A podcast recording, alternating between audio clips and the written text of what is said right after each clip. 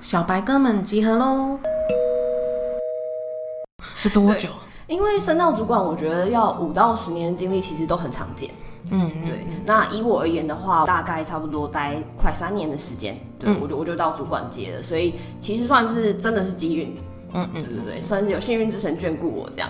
所以大家不要期待说我一进行销成哦，立马当主管，就是这个事情要慎思。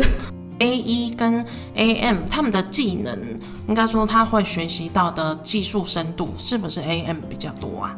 对，A M 会比较多一点，而且 A M 的话会是比较专业知识，会是算是你要非常深耕的。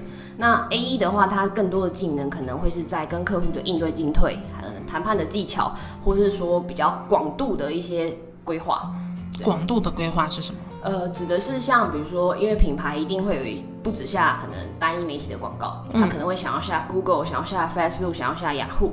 那呃，如果是 A E 的话，他需要帮他做一些比较全盘的策略面的考量。对，那 A M 的话，可能要看公司啦，有一些公司是整个全包的，就比如说 Google、雅虎、Facebook 全部都同一个 A M 在做，有一些会拆部门。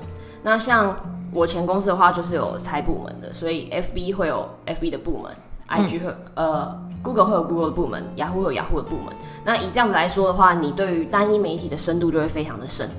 对，所以如果今天你想要学的可能是呃单一媒体的专业知识的话，我会推荐你去 AM 会比较好。嗯嗯嗯。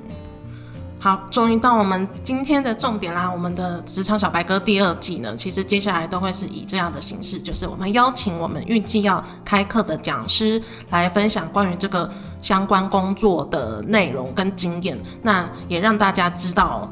提前知道说，如果进去这个领域工作的话，可能会遇到哪些事情，以及你们可能会需要吸收哪一些资讯。然后当然就是更熟悉一下我们的讲师的声音，然后到时候你们现场的时候会觉得更有亲和力。好，那所以呢，这一次呢，我们会请 Tina 呢来跟大家分享 FB 广告的新手，算新手攻略吗？新手基础班这样子，然后可能是比较在电商领域会特别适合。嗯嗯，好，所以呢，我们的课程资讯呢会在十二月十五号的时候公布在职场小白哥的粉丝团，所以大家如果对 FB 广告投放有兴趣，而且是想要得到一些非常实用的心法的话呢，可以记得在十二月十五号的时候在 FB 搜寻职场小白哥来看我们的课程资讯的贴文哦。